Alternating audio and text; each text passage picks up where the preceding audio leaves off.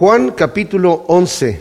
Estamos en un momento en donde el Señor acaba de tener una discusión con los fariseos. El Señor en este Evangelio de Juan de alguna manera demuestra su deidad como en ningún otro Evangelio. Y de hecho Juan nos dice en el capítulo 20, versículo 30 y 31, me parece que es, al final, la razón por la cual escribe el Evangelio, y nos dice que es para que creamos en el Hijo de Dios, que Jesús es el Hijo de Dios. Nos dice, hizo además Jesús muchas otras señales en presencia de los discípulos, las cuales no están escritas en este rollo o en este libro, pero estas han sido escritas para que creáis que Jesús es el ungido, el Hijo de Dios, y para que creyendo tengáis vida en su nombre. Cuando nosotros vemos el propósito que Dios tiene, sabemos que Dios hizo al hombre inocente, sin pecado, y lo puso en el huerto del Edén. Y tenía toda la libertad que quisiera el hombre de hacer lo que se le pegara la gana, excepto tenía una sola prohibición, y fue ahí donde el hombre desobedeció. Solamente había un árbol del cual no podía comer, y comió desobedeciendo a Dios. Esto venía dentro del plan perfecto de Dios porque a nosotros los hombres, en la misericordia de Dios, Dios nos permite primero que probemos el mal, porque nacemos ya siendo pecadores. A partir del pecado de Adán todos nacemos con esa naturaleza pecaminosa heredada de Adán. Nacemos ya queriendo hacer el mal porque está en nosotros hacer eso. Y el Señor nos permite que primero nos enlodemos con el pecado para que nos demos cuenta que, que no sirve, que no satisface, que aunque queremos llenarnos con muchas cosas no nos sirve de nada y lleguemos, después que veamos la ley de Dios y lo que Dios demanda de nosotros, que nos parece locura y nos parece imposible cumplirlo, nos desesperemos y lleguemos a sus pies diciéndole, ok Señor, te entrego mi vida, ¿qué puedo hacer? ¿Qué puedes hacer tú por mí? Pero lo vital de todo esto es que no basta simplemente llegar delante de Dios a decirle, Señor, aquí está mi vida, perdóname por mis pecados, guíame yo ya he cometido un pecado, he cometido un delito que requiere justicia, requiere un pago. Y Cristo vino no solamente a morir por mi pecado, para pagar el pago que yo tenía pendiente, sino a ofrecerme que a través de la fe, y esto es importante, tenga yo una nueva naturaleza, adquiera una naturaleza divina en mí. Por eso es importante lo que Juan está diciendo. Estas cosas se las estoy escribiendo para que crean en el Hijo de Dios y creyendo tengan vida. No solamente se está refiriendo a una vida ya eterna una vez que yo muera y resucite vivir con el Señor. Se está refiriendo a una vida desde aquí, una vida que yo no conocía. El hombre natural está muerto en sus delitos y pecados. Anda como un zombi caminando porque solamente está en su naturaleza carnal. No entiende las cosas de Dios. Y es importante, cualquier cosa que Dios ha hecho, hace, en la vez pasada vimos que sanó un ciego de nacimiento. Y sus discípulos le preguntaron, ¿y este quién pecó, él o sus padres, para que hubiese nacido ciego? Y el Señor dice, no pecó ni él ni sus padres, sino para que la gloria de Dios se manifieste. Ah, entonces, el pobrecito nació ciego, Dios lo hizo nacer ciego solamente para que en un momento ahí, que la gloria de Dios se manifieste y todos digan, wow, qué tremendo milagro. No, pues qué terrible, ¿no? ¿A qué se refiere que la gloria de Dios se manifieste? Para que crean en Jesús, el Hijo de Dios, y creyendo tengan vida. Así es como se manifiesta la gloria de Dios. Se manifiesta en darnos vida a nosotros. No solamente es porque el Señor quiere hacer un gran milagro y que la gente le aplauda al Señor y diga, wow, sí, no está bien. Pobre amigo, eh, mala tarde que naciste ciego, pero oye, ya viste, ya ahora ves, ¿verdad? Y qué gran milagro es ese.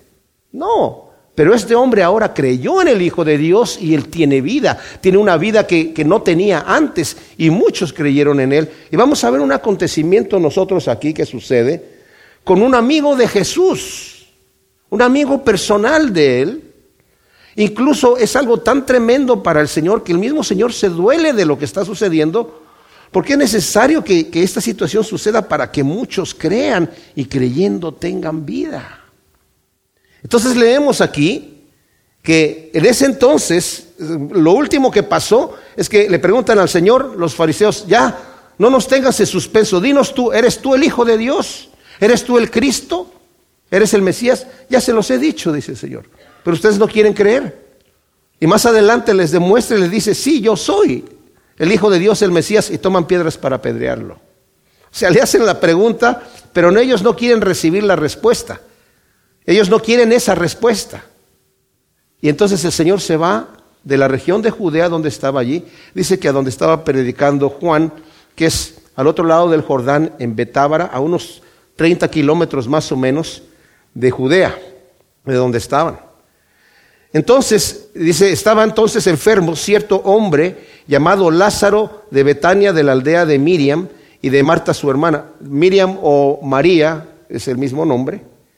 Le vamos a decir María porque la mayoría de las Biblias dicen María en la aldea de María y de Marta su hermana. Yo estoy leyendo de la Biblia textual, espero que no les moleste.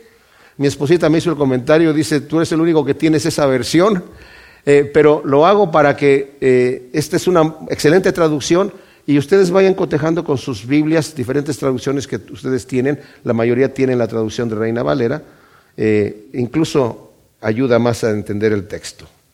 Y María, cuyo hermano Lázaro estaba enfermo, era aquella que había ungido al Señor con perfume y enjugado los pies con sus cabellos.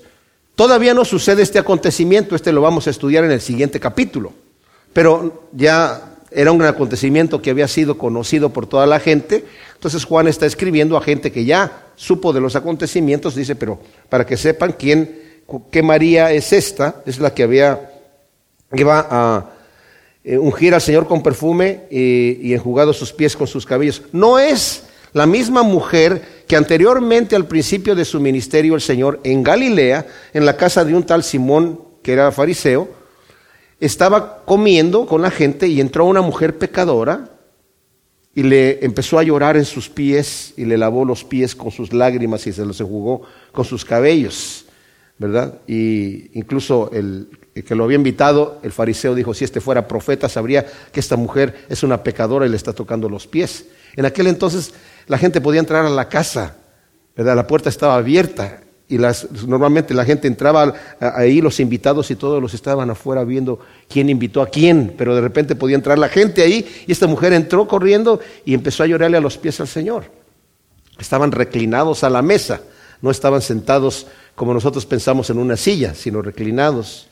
Y el Señor dice, si supiera que es una mujer pecadora, no dejaría que le toque los pies. Bueno, esa es aquella mujer pecadora. El Señor se vuelve a la mujer y le dice, tus pecados te son perdonados. Y ya estudiamos eso cuando lo vimos en Lucas capítulo 7. Si tienen interés en leer la historia pueden remontarse allá. No es esta mujer, esta es amiga de Jesús que le unge los pies y unge de hecho al Señor completo, eh, como lo vamos a estudiar en el siguiente capítulo antes de ir a la crucifixión. Entonces, las hermanas enviaron pues a decirle, Señor, he aquí, el que amas está enfermo. Ahora, ellas no tienen que decirle, eran amigas de Jesús, toda la familia, no tienen que decirle, Señor, el que amas está enfermo, por favor ven a sanarlo. Ellos están pensando con que le digamos que está enfermo y se entere que está enfermo, él pues ama a su amigo Lázaro, va a venir inmediatamente como vamos a ver, estaba bastante enfermo Lázaro, bastante enfermo, pero ellos solamente mencionan esto. Al oírlo Jesús dijo, esta enfermedad no es para muerte, sino para la gloria de Dios, para que el Hijo de Dios sea glorificado por ella. Y Jesús amaba a Marta y a su hermana y a Lázaro, pero cuando yo está enfermo, entonces permaneció dos días más en el lugar donde estaba. O sea, vienen los mensajeros a decirle, Lázaro está enfermo. Y el Señor responde, esta enfermedad no es para muerte, sino para que la gloria de Dios sea manifestada. Y para que el Hijo de Dios sea glorificado por ella. Entonces se va el mensajero con el mensaje de que esta enfermedad no es para muerte. Pero cuando el mensajero va a regresar a donde regresa, ya Lázaro había muerto. El camino eran 30 kilómetros más o menos. Se caminaba duramente en un día. A veces personas ah, tomaban dos días en caminar esto tranquilamente, sin prisa, pero cuando era de prisa, pues en un día caminaban los 30 kilómetros y el Señor se queda ahí dos días. Yo me imagino, la Biblia no dice, tal vez los discípulos estaban nerviosos, uy, vamos a tener que regresar a Judea, porque es allá donde vivía Marta y María y Lázaro, estaban en Betania, que era, estaba a tres kilómetros de, de Jerusalén. Y es allá donde te querían apedrear al Señor. Pero el Señor se queda dos, dos días ahí y los discípulos están tranquilos. Luego después de esto dice a los discípulos, vamos otra vez a Judea. Y le dicen los discípulos, rabí, hace poco los judíos procuraban apedrearte y otra vez vas a ir allá. Y Jesús respondió, ¿no hay doce horas en el día? Si uno anda de día no tropieza porque ve la luz de este mundo, pero si uno anda de noche tropieza porque la luz no está en él. Ahora, fíjense, cuando dice esta enfermedad es para la gloria de Dios, dos cosas me vienen a la mente. No sabemos por qué Dios permite las enfermedades. Hay personas que equivocadamente dicen que todos debemos estar sanos y que no es la voluntad de Dios que nadie esté enfermo. La Biblia no dice eso en ninguna parte. El único argumento que utilizan para eso es que dicen que Cristo sanaba a todas las personas. Sí las sanaba a las personas que le traían a Él. No lo sanó a todos los enfermos que había en su época. No sanó a todos los enfermos. Pero a los que le presentaban a Él, sí lo sanó. Porque Él tenía que demostrar que Él era el Mesías. Pero ni aun los discípulos, los apóstoles, sanaban a todos los enfermos que les traían a ellos. Porque Pablo mismo dejó enfermo a Timoteo, dejó enfermo a Trófimo y tuvo varios enfermos. En, sus cartas nos vemos, él mismo padecía de una enfermedad también. El detalle es que es para la gloria de Dios. A mí me maravilla las personas que están enfermas y a través de su enfermedad siguen glorificando a Dios y no dan por vencido su fe. Yo conozco personas, amigos, amigas que son epilépticas y que, siguen allí, al pie del cañón, con su fe, sin, sin que su fe tambalee, ¿verdad? Obviamente, no sé por qué Dios no me quiere sanar, pero es cosa de Él. Él sabrá por qué. Pero no le tiran el puño encima diciendo, pues, si tú no me sanas, entonces tú no eres ningún Dios. Y el Señor se glorifica en ese tipo de fe tan, tan fuerte. Entonces el Señor dice que no hay doce horas en el día. Si uno anda de día no tropieza porque ve la luz de este mundo, pero si uno anda de noche tropieza porque no ve la luz de este mundo. Si estamos haciendo la voluntad de Dios, mis amados, prácticamente somos inmortales hasta que se nos llega nuestro día. O sea, en el momento que llega nuestra hora, si, es a través de una enfermedad que el Señor nos va a llevar, aunque nos echemos la farmacia encima, el Señor nos va a llevar. ¿Verdad? Pero si no se ha llegado nuestro momento, nada va a suceder. Si podemos apresurar nuestra muerte. Eclesiastés 7:17 dice, no hagas mucho mal porque has de morir antes de tu tiempo. Podemos apresurar nuestra muerte. Pero la, escritura nos dice, eh, por ejemplo, en Proverbios 4:18, la senda de los justos es como la luz de la aurora, que va un aumento hasta que el día es perfecto. Pero el camino de los impíos es como la oscuridad, no saben en qué tropiezan. Por eso el Señor dice, el día tiene doce horas, mientras ando de día no andaré tropezando, pero el que anda de noche anda tropezando. Lo mismo dice eh, Primera de Juan capítulo 2, hablándonos de, de andar en tinieblas y de andar en luz. Dice el versículo 10, el que ama a su hermano permanece en luz y en él no hay tropiezo, pero el que aborrece a su hermano está en tinieblas y anda en las tinieblas y no sabe a dónde va por cuanto las tinieblas le cegaron sus ojos. El Señor sabía que tenía un ministerio que cumplir y dice, señores, no tengan miedo, estamos en la voluntad del Padre, así que nada nos va a suceder. Eh, hay terrenos peligrosos en donde nos podemos meter a, trabajar la voluntad de Dios, pero si el Señor nos está enviando ahí, mis amados, estamos protegidos porque el Señor nos protege. Y si algo nos sucede es porque el Señor quería que nos sucediera, ¿verdad? Y es para padecer por el reino. Pero si, si somos tan temerosos que no nos queremos meter en lugares peligrosos a llevar el Evangelio, no vamos a ser eficaces siervos y ministros del Señor, ¿verdad? Tenemos un ministerio aquí donde estamos yendo a llevar el Evangelio a diferentes lugares y no todos los lugares, a veces donde se lleva el Evangelio son lugares muy protegidos, digamos, pero vamos confiando en el Señor, que Él es el que nos protege y nos lleva. en cualquier lugar, por muy protegido y, pacífico que parezca, puede surgir el peligro, ¿verdad? Así que está, ya sabemos, el Señor ya, ya, nos dijo que nos está enviando como ovejas en medio de lobos y, y vamos nosotros a llevar lo que el Señor nos da para que llevemos. Ahora, entonces dice aquí, dichas estas cosas, dice el versículo 11, les dice, nuestro amigo Lázaro se ha quedado dormido, pero voy a despertarlo. Entonces los discípulos le dijeron, Señor, si ha dormido, será sanado. Pero Jesús hablaba acerca de su muerte mientras que ellos pensaban que se refería al reposo del sueño. Aún el, salmista también habla acerca de la muerte como dormir. La iglesia lo empezó a utilizar mucho, la iglesia primitiva lo empezó a utilizar mucho. Eh, los que murieron hablaba de como los que duermen. Hay una muerte segunda que es para la persona que no conoce a Dios. Y la, muere una vez y luego vuelve a morir otra vez. Y esa segunda muerte no termina nunca. Se muere eternamente y no termina de morir nunca. Es la segunda muerte, la condenación eterna. Dicen por ahí que el que nace dos veces muere una vez y el que nace una vez muere dos veces. Los que nacemos de nuevo hemos pasado de muerte a vida. Los que hemos nacido a través de la fe en este nuevo nacimiento. Entonces dice, así que Jesús dijo claramente, versículo 14, Lázaro ha muerto. Y me alegro por vosotros de no haber estado ahí para que creáis, pero vamos a Él. O sea, el propósito nuevamente, esta enfermedad no es para muerte, sino para la gloria de Dios, para que el Hijo del Hombre sea glorificado. Para que ustedes, mis discípulos, les está diciendo, realmente crean que yo soy el enviado. Para que ustedes crean. Y para que las personas que van a estar ahí crean. Y para que las hermanas también crean. Y para que todo el mundo que va a ser testigo ahí crean que yo he sido enviado. Aún aquellos que van a rechazar se van a dar cuenta que Jesucristo ha sido enviado.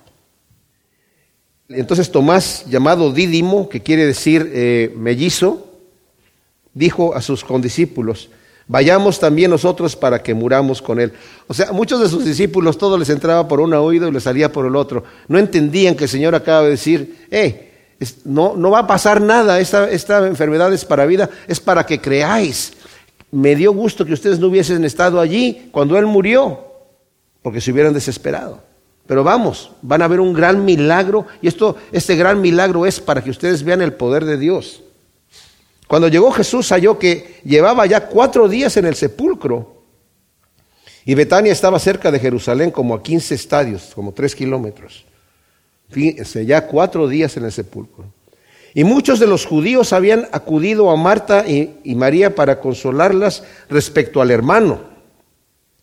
Así que cuando Marta oyó, Jesús viene, salió a su encuentro, pero María permanecía sentada en la casa. O sea, el protocolo dictaba que la persona tenía que estar una semana llorando al muerto. El muerto en cuanto moría, y todavía hasta el día de hoy, no solamente en, Israel, pero en muchos países, en muchos de nuestros países hispanos también, la persona muere inmediatamente la entierra, ¿verdad? Y así sucedía ahí. Pero el velorio continuaba toda una semana y la persona no salía de la casa por una semana mientras estaban llorando al muerto y contrataban lloradores profesionales que se dedicaban a llorar y lloraban fuerte. Y muchos de los judíos habían venido, dice aquí, bueno, no se refiere necesariamente a judíos de raza. Siempre que la Biblia habla de judíos así, en esta forma, se está refiriendo a eh, gente de los dirigentes de los judíos. Como vamos a ver, a Lázaro lo metieron en una cueva. No cualquiera podía pagar una cueva como, como tumba. Los que eran muy pobres los tiraban simplemente a la basura. O los enterraban en cualquier lugarcito por allí. Pero una cueva con una piedra enfrente, como cuando enterraron al Señor Jesucristo, Isaías 53, 9 dice, fue con los, con los impíos fue su muerte, pero con los ricos fue su sepultura. Es ahí en donde el Señor, en la, en la tumba de José de Arimatea, una tumba cavada en piedra, era una tumba de ricos. Y a Lázaro lo entierran en una tumba de ricos, como vamos a ver, está en una cueva con una piedra enfrente también. Entonces muchos de los judíos estaban allí y Marta se levanta, rompe el protocolo y llega al encuentro con Jesucristo. Versículo 21 dice, entonces Marta dijo a Jesús, Señor, si hubieses estado aquí, no hubiese muerto mi hermano. Pero yo sé que aún ahora todo lo que pidas a Dios, Dios te lo dará. Ahora, para mí eso es tremendo porque acusamos mucho a pobre Marta, ¿verdad? Porque eh, María era la que estaba sentada a los pies de Jesús. Ustedes se acuerdan cuando eh, en, otro evangelio nos estaba hablando de que llegó Jesús a, visitarlos por primera vez y está hablándoles del evangelio. Y Marta estaba muy afanada, tratando de servir las cosas allí. Y vio a su hermana sentadota allí delante del Señor, escuchándolo. Y, hasta que llega el momento donde le reprende al Señor, le dice: Señor, que no tienes cuidado, no te da cosa que mi hermana esté aquí echada y, yo sirviendo aquí, ¿verdad? Y con tantas cosas que hacer. Y el Señor le dice, Marta, Marta, muy afanada estás con muchas cosas y turbada, atribulada. Tu hermana eh, dice, ah, eh, está escogiendo la mejor parte, que es escuchar la palabra. O sea, yo no necesito tanta atención, tranquila. Si quieres tú también siéntate, Pero es esta misma Marta. Entonces por eso muchas veces la Marta, la pobre Marta es la como que la, la no espiritual, la que anda ahí afanada. Pero el detalle es aquí es la que ella está diciendo, Señor, obviamente notamos un reclamo de parte de ella. Señor, si hubieras estado aquí, mi hermano no habría muerto. Y la declaración tan tremenda, versículo 22, pero yo sé que aún ahora todo lo que pidas a Dios, Dios te lo dará. O sea, no está perdido todo. Yo no sé qué vas a hacer, Señor, pero sé que todavía lo que pidas a Dios, Dios te lo dará. O sea, no se da, no es un por vencido total como a veces nosotros limitamos a Dios. Y ya, Señor, ya pasó la situación. Ahora, ¿y ahora qué vas a hacer? Ahora ya no se puede hacer nada, Señor. Como decía un amigo, ya palo dado ni Dios lo quita, o sí lo quitará, porque Dios es muy chicho, me dijo. pues saben que si Dios es capaz de quitar el palo dado, ¿verdad? Jesús le dice, tu hermano se levantará. Entonces Marta le dice, sé que se levantará en la resurrección, en el día postrero. Y Jesús le dice, yo soy la resurrección y la vida, el que cree en mí, aunque haya muerto, vivirá. Y todo el que vive y cree en mí, de ningún modo morirá eternamente. ¿Crees esto? Ahora pareciera que como que lo que le dijo es algo así como medio misterioso, pero ¿crees esto? Y ella le dice, o sea, ella tal vez lo poco que entendió, lo entendió solamente para dar esta tremenda declaración de fe. Le dice Marta, sí Señor, yo he creído que tú eres el ungido, el Hijo de Dios, el que había de venir al mundo. ¡Wow! Tremendo. O sea, yo sé que tú eres el ungido, el Hijo de Dios, el que había de venir al mundo. Yo sé que todo lo que pidas a Dios, Dios te lo va a dar. Así que vemos aquí una declaración, pero les voy a decir esta cosa. Vamos a ver que la fe de Marta es aún limitada. ¿Eh? Y con la resurrección de Lázaro se va a afirmar, pero de una manera impresionante, para que nosotros también veamos el poder de Dios. Lucas 11, 28 hasta aquí acabamos de ver cómo el Señor ha sido informado de que Lázaro estaba enfermo mientras él estaba en Betábara, junto al río Jordán, a 30 kilómetros de Betania, donde estaba Lázaro. Pero el Señor inmediatamente declara, esta enfermedad no es para muerte, sino para que la gloria de Dios sea manifestada y para que el Hijo de Dios sea glorificado. Permanece dos días más allí, o sea, un día en lo que el mensajero viene con la noticia, dos días más que se queda el Señor allí en Betábara, y después dice, vamos para allá, son cuatro días. Lo que quiere decir que apenas salió el mensajero con la noticia y Lázaro ya había muerto, o sea, de cualquier manera ya era demasiado tarde. Pero lo que sucede aquí es que el Señor va para allá, cuando llega, Marta, la hermana de Lázaro, se levanta, lo confronta, lo, lo, saluda, le dice, si hubieras estado aquí, Señor, mi hermano no habría muerto, pero yo sé que todo lo que pides al Señor te lo dará. Y el Señor les dice, tu hermano se va a levantar. Y le dice ella, yo sé que va a resucitar en el día postrero. Y le dice, no, tu hermano se va a levantar. Yo soy la resurrección y la vida. El que cree en mí, aunque esté muerto, vivirá. Dice, y el que vive y cree en mí, de ningún modo morirá eternamente. Esto es importante porque mientras estamos en este planeta, mientras tenemos vida, de este lado de la eternidad, mis amados, es donde nos definimos si nosotros creemos o no creemos. Y la fe empieza por el oír, el oír de la palabra de Dios empieza a formar algo en nosotros y esa fe, que al principio es un convencimiento mental, después es un convencimiento emocional, espiritual, después se desarrolla en algo en donde yo abrazo al Señor, porque Él es el, mi Señor, mi Salvador, quien me ama, lo conozco. Ya no es solamente una fe de creer que tú eres Dios, que tú eres el Hijo de Dios. Esa es una fe que solamente, como dice, alguien dijo, es la, es la fe de los demonios. Santiago dice, ¿tú crees que Dios es uno? Los demonios también creen eso y tiemblan. Pero debes saber que la fe que no tiene obras, que no se manifiesta en tu vida de una forma real, es una fe muerta en sí misma, porque son de dientes para afuera solamente. Es una fe que solamente dice eso, pero no, no actúa. Pero aquí termina diciendo Marta, yo sé que tú eres el ungido, el Hijo de Dios, el que había de venir al mundo. Yo sé que tú eres eso que tú estás diciendo, yo que he creído en ti. Y se queda ahí. Entonces, dicho esto, dice el versículo 28, se fue Marta y llamó a su hermana María, diciéndole en secreto, el maestro está aquí te llama. Cuando ella lo oyó, se levantó de prisa y fue a él. Pues Jesús todavía no había llegado a la aldea, sino que estaba en el lugar en donde Marta lo había encontrado. Entonces los judíos que estaban en la casa con ella y la consolaban, viendo que María se levantó de prisa y salió, la siguieron pensando que iba al sepulcro a llorar ahí. O sea, el hecho de que llegó Marta a decirle en secreto a su hermana, y nadie supo qué pasó, y se levanta ella, todos los demás que estaban ahí llorando para consolarla también, los judíos, y como dije anteriormente, judíos también se refiere a dirigentes judíos, no solamente judíos de raza, gente de todo tipo había ahí, de todas las clases sociales. Entonces se levantan junto con María para, pensando va a ir a llorar al sepulcro allá. Cuando María llegó a donde estaba Jesús, al verlo cayó a sus pies y le dijo, Señor, si hubieras estado aquí, no habría muerto mi hermano. Yo sé que hay algunos comentaristas bíblicos que, como dije yo, tratando de acusar a, la pobre Marta, ¿verdad? Como poniéndola más abajo, como una mujer más carnal, y María más espiritual, porque estuvo eh, a los pies de Jesús.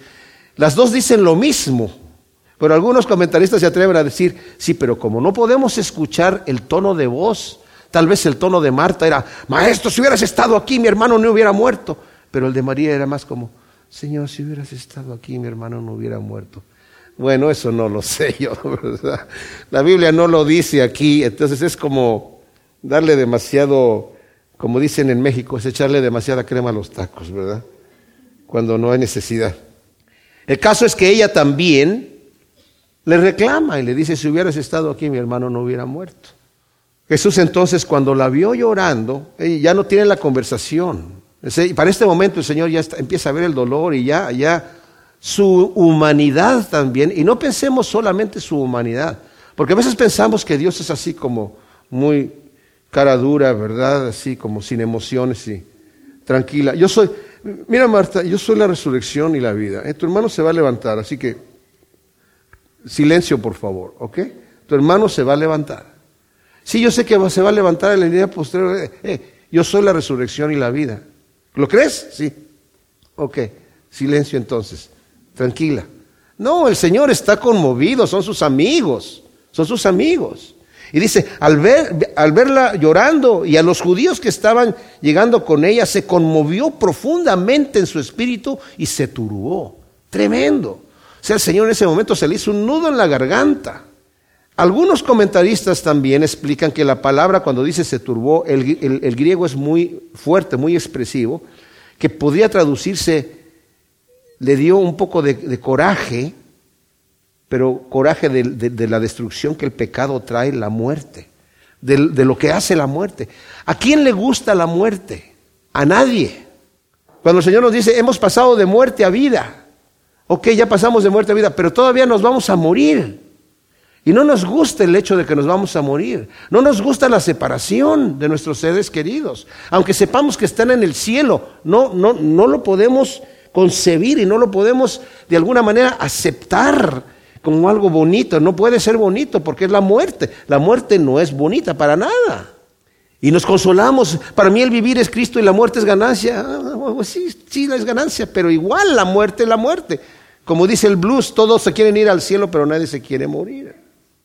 Entonces dice el Señor aquí, se turba y le dice, ¿dónde lo ves puesto? Y le dijeron, Señor, ven y ve. Versículo 35, Jesús lloró. Entonces los judíos dijeron, mirad cuánto lo amaba. Y otros aún dijeron, ¿no podía este que restauró los ojos del ciego hacer también que éste no muriera? O sea, démonos cuenta que todavía el Señor está llorando y está eh, conmovido por esta situación.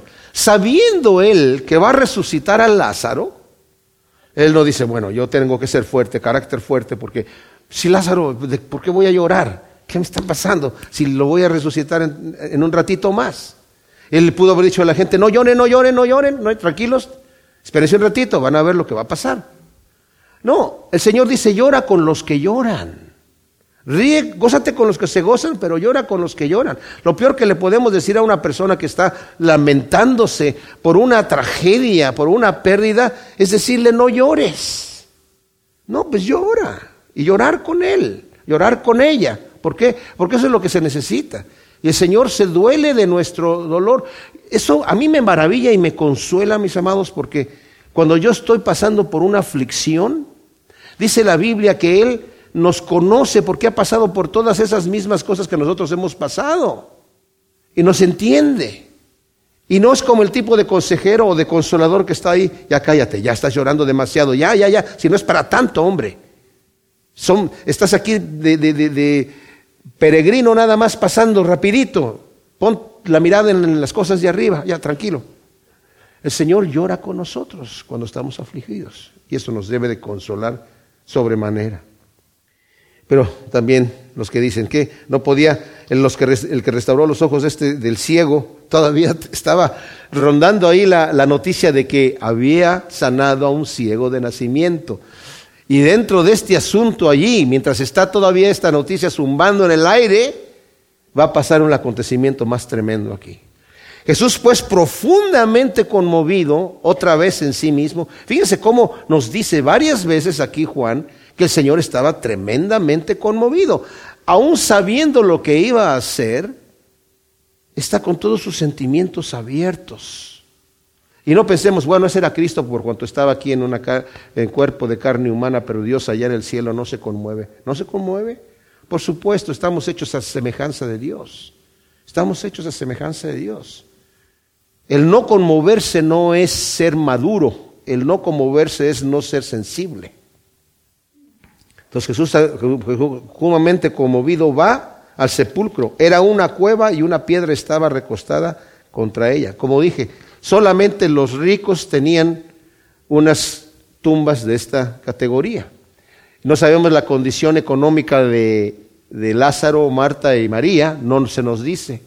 Lo que sí sabemos es que Lázaro está en una tumba que es muy cara y lo que vamos a saber también es que en el capítulo 12 eh, María va a llegar a ungir al Señor con un perfume de alabastro de mucho precio. Y era que algo muy preciado para ella lo derrama y lo, derrama en adoración, en un acto de adoración supremo delante del Señor. Esto lo digo para que sepamos la, la, clase de amigos que tienen allí alrededor, tienen, de, como dije yo, de todas las clases sociales. Generalmente la clase alta no se juntaba con la clase baja, solamente había clase alta y clase baja. Pero los de la clase baja, pues sí se metían a, involucrarse con los de la clase alta. Jesús dice, quitad la piedra. Y le dice Marta, la hermana del que había muerto, Señor, de ya porque hace cuatro días.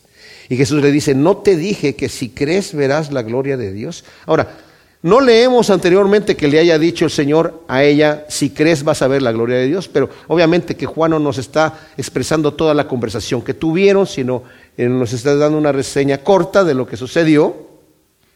Pero fíjense, esta Marta fue la que dijo, Señor, si hubieses venido mi hermano no habría muerto, pero yo sé que aún todo lo que tú pidas a Dios, Él lo hará. Entonces el Señor ya llega y, le dice, tu, tu hermano va a resucitar. Ok, tienes razón. Todo lo que yo pida a Dios, Él lo va a hacer. Tu hermano va a resucitar. Ah, yo sé que va a resucitar en el día postrero. No, yo soy la resurrección y la vida. El que cree en mí, aunque esté muerto, vivirá. El que cree en mí y vive, no morirá eternamente. Y le dijo, ¿crees eso? Sí, yo creo que tú eres el ungido, tú eres el Hijo de Dios. Entonces quiten la piedra. No, Señor, porque aquí ya ni tú puedes hacer algo. La situación, tú no, eh, tal vez no te das cuenta que ya tiene cuatro días de muerto ya está en estado de, descomposición, ya no se puede resucitar. No es cosa de que vamos a hacer un tipo de resucitación como lo hacen los paramédicos de repente cuando le dan un shock a la persona que ya se le paró el corazón o, se tuvo un paro respiratorio o alguna situación así. Aquí ya el cuerpo entró en un estado de descomposición de cuatro días. Ya está descompuesto, ya huele mal. Señor, ya huele mal. Y le dice, ¿qué no te he dicho que si crees vas a ver la gloria de Dios? La gloria de Dios, mis amados, no tiene límites. El poder de Dios no está sujeto a este sistema de causa y efecto. Este sistema que está cerrado de causa y efecto está abierto al Creador. Él puede manipular los átomos y manipular los espíritus de la manera que se le pegue la gana. Y puede reconstruir las cosas que quiera reconstruir y destruir lo que quiera destruir. Él puede hacer lo que Él quiera. El Señor dice, yo soy, yo soy, ¿hay alguna cosa difícil para mí? Es la declaración que Él hace. Y sabemos la respuesta. No, no hay absolutamente nada difícil. Entonces, dicho esto, quitaron pues la piedra y Jesús alzó los ojos eh, alto a lo alto y dijo, Padre, te doy gracias porque me has oído. Y me imagino que esto lo dijo fuerte, Padre, te doy gracias porque me has oído, para que todos escucharan también. Yo sabía que siempre me oyes, pero lo dije por causa de la multitud que está alrededor, para que crean que tú me enviaste. Y esta es, mis amados, la razón por la cual Lázaro murió, el amigo del Señor. Y el Señor está viendo que su amigo tuvo que pasar por esa dificultad, que sus amigas tuvieron que estar llorando y esos cuatro días de aflicción. Y le duele al Señor esto, obviamente, porque son sus amigos. Pero es necesario que la multitud crea. Está bien, Marta, tú crees que yo soy el ungido. Y María, tal vez tú también crees. Y Lázaro seguramente también creía. Pero hay necesidad de que todos los que están ahí crean y que sea manifiesto que tú me enviaste. Y su fe puede estar anclada seguramente en la roca, sin lugar a dudas. Para que esta multitud crea, dice, por causa de la multitud que está alrededor, para que crean esta multitud que tú me enviaste, habiendo dicho esto, clamó a gran voz, Lázaro, ven fuera. Y al que había muerto salió atados los pies y las manos con vendas y su rostro había sido envuelto en un sudario. Jesús les dice, pues, desatadlo y dejadlo ir. No podía ni caminar porque estaba envuelto como una momia, entonces salió como brinquitos, me imagino yo ahí. Notemos que dice que salió todavía envuelto y su rostro envuelto. Cuando el Señor resucitó, dejó los lienzos allí. O sea, la resurrección del Señor fue una resurrección en un cuerpo glorificado. La resurrección de Lázaro no fue así. La resurrección de Lázaro fue como la resurrección de la hija de Jairo. Fue como la resurrección del, hijo de la, de la viuda de Naín, que ya los iban a enterrar y se resucitaron en su mismo cuerpo. Aquí la resurrección de Lázaro es así. La resurrección de nuestro Señor resucitó en un cuerpo incorruptible, diferente.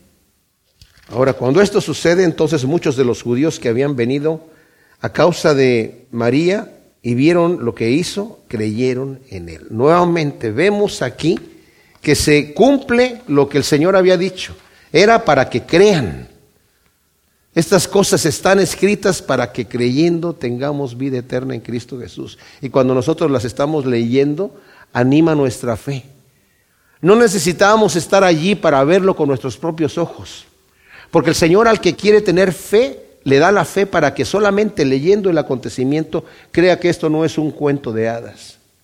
El Espíritu de Dios se encarga de confirmar en nuestro corazón que lo que estamos leyendo aquí en su santa palabra fue un acontecimiento verdadero. Pero la persona que no quiere creer y cierra su corazón, el Espíritu no le habla. Dios no habla a oídos sordos y Dios no se muestra a ojos ciegos. Solamente el que quiere ver, el que quiere oír, Va a decir, pero esto es obvio que, es la palabra de Dios. Y nos confirma. El Espíritu nos confirma en nuestros corazones que somos hijos de Dios, dice el apóstol Pablo en Romanos 8.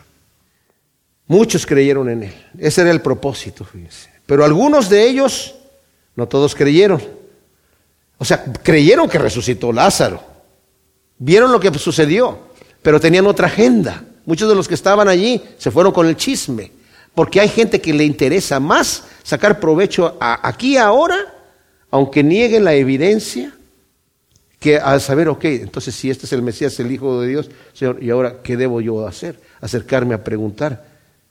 ¿Qué tengo yo que hacer para heredar la vida eterna? Pero algunos de ellos fueron a los fariseos y les dijeron lo que había hecho Jesús. Entonces los principales sacerdotes y los fariseos reunieron al Sanedrín y decían, ¿qué haremos? Porque este hombre hace muchas señales. Pues alguien hubiera dicho, pues vamos a creerle. Vamos a creer que es el Mesías, ¿no? O sea, ¿cómo que hacemos porque este está haciendo muchas señales? Pues amigo, abre los ojos, cree que es el Mesías. No, ellos ya sabían. Lo que pasa es que ahora lo que vamos a ver con estos señores, y es el sumo sacerdote el que va a hablar aquí, va a desafiar la autoridad de Dios y va a decir, yo no me importa qué Mesías envió Dios, no me importa al que haya enviado Dios, no lo vamos a recibir. Porque este Mesías no viene como nosotros queremos que venga y por lo tanto nos van a quitar nuestra posición. Y yo prefiero quedarme aquí en mi posición. Hay mucha gente deshonesta que se le ha hablado del Evangelio, que están sacando provecho en su religión de la gente ignorante. Y que dicen, bueno, allí yo me doy cuenta que esto, lo que ustedes están diciendo es verdad, que lo que dice la Biblia es verdad, pero yo prefiero a mí lo que me están dando la gente, así que váyanse de aquí, no quiero saber nada más. Wow. Yo he visto esas cosas. Entonces, ¿qué haremos? Porque este hombre hace muchas señales. Si lo dejamos así, todos creerán en él. Pues de eso se trata. Y vendrán los romanos y nos quitarán tanto el lugar, este santo lugar, el templo, como la nación. O sea, este hombre va a despertar la envidia en los romanos, en decir, por cómo es, hay un líder que toda la gente se va tras él, y se nos van a echar en contra a toda la nación. Fíjense qué, necio razonamiento es este. Si seguimos lo que Dios quiere, el Dios altísimo que a través de la historia judía nos hemos dado cuenta que ha librado nuestra nación de reyes mucho más poderosos que nosotros, si hacemos lo que Él quiere, los romanos se van a venir en contra de nosotros y nos van a quitar nuestra nación. Pues ¿saben qué es lo que va a pasar? Al rechazar al que Dios está enviando, van a hacer que los romanos justamente vengan y les quiten su santo templo y, estén en contra de la nación. Y eso es lo que va a suceder justamente en el año 70 después de Cristo. 40 años más tarde después de este acontecimiento, va a ser demolida la ciudad de Jerusalén y el templo va a ser destruido hasta los cimientos. La gente masacrada por los mismos judíos primeramente y después por los romanos. Porque entre ellos, eh, eh, eh, Flavio Josefo, el historiador judío, nos narra de las atrocidades que los mismos judíos hacían con ellos mismos, las formas en las que se mataban y, las, los diferentes tipos de pandillas criminales que había dentro de ellos mientras estaban sitiados ya en Jerusalén. Era impresionante. Los hombres violaban a las mujeres y después se vestían con los vestidos de las mujeres. Y salían afuera con sus espadas a matar al que se burlara. Eran cosas, bueno, y, Flavio Josefo lo describe de una manera muy tranquila porque él mismo es un fariseo y trata de hacerlo lo más blanco posible, pero las atrocidades que narra en sus libros son terribles. Y eso lo sufrieron ellos. Entonces, Caifás, uno de ellos que era sumo sacerdote en aquel año, les dijo, vosotros no sabéis nada, ni consideráis que os conviene que un solo hombre muera por el pueblo y no que toda la nación perezca. Pero esto no lo dijo por sí mismo, sino que siendo sumo sacerdote aquel año, profetizó que Jesús iba a morir por la nación, y no solo por la nación, sino también para congregar en uno a los hijos de Dios que estaban dispersados. Desde aquel día, pues, tomaron acuerdo para que lo mataran, por lo que Jesús ya no andaba abiertamente entre los judíos, sino que de ahí se fue a la región cercana al desierto, a una ciudad llamada Efraín, y ahí permaneció con sus discípulos. Estaba cerca la Pascua de los judíos, y muchos subieron a la región, a Jerusalén, antes de la Pascua para purificarse, y buscaban a Jesús, y unos a otros eh, decían, estando en el templo, ¿qué os parece? Que no vendrá a la fiesta y los principales sacerdotes y los fariseos habían dado órdenes para que si alguno supiera dónde estaba, lo informara para prenderlo. Ahora, Caifás hace esta predicción queriendo decir otra cosa. Y si a nosotros nos conviene matar a este hombre, es inocente, pero nos conviene matarlo y no que, que, que nos perjudiquen a toda la nación. Así que aunque este hombre es justo es inocente, nos conviene matarlo. para conveniencia propia. Pero no sabe que siendo sumo sacerdote, el Señor lo tomó y pasó por alto de sus razonamientos e hizo que diese una profecía de lo que iba a acontecer. Que era que nos convenía como humanidad que nuestro Salvador muriera por nosotros. Y utilizó la boca de un perverso impío para dar una profecía tan fuerte que no creo que ningún santo la pudo haber dado. Nos conviene que muera un hombre y no que todos nosotros nos vayamos al infierno. No creo que lo hubiéramos hecho así, ¿verdad? Pero por eso el Señor utilizó la boca de un impío para dar esta profecía, como nos lo dice aquí Juan. Y vemos el amor infinito de Dios nuevamente manifestado en como dice Juan, estas cosas están escritas para que creamos en el que Dios ha enviado y para que creyendo tengamos vida eterna. Oremos. Padre, gracias por tu palabra. Te damos gracias porque en ella vemos, Señor, tu infinito amor manifestado de una forma tan pura, tan real, Señor, en donde tú has dado a tu Hijo amado a morir por nosotros, Señor, para que lleve Él nuestras culpas y nuestro pecado en la cruz, Señor. Y también nos has manifestado todas estas cosas para que creamos y creemos, Señor. Declaramos que creemos en ti, Señor. Jesús como nuestro Señor y Salvador, que has dado tu vida por nosotros. Y creyendo, Señor, sabemos que tenemos vida eterna y hemos pasado de muerte a vida, Señor. Gracias te damos en el nombre de Cristo Jesús. Amén.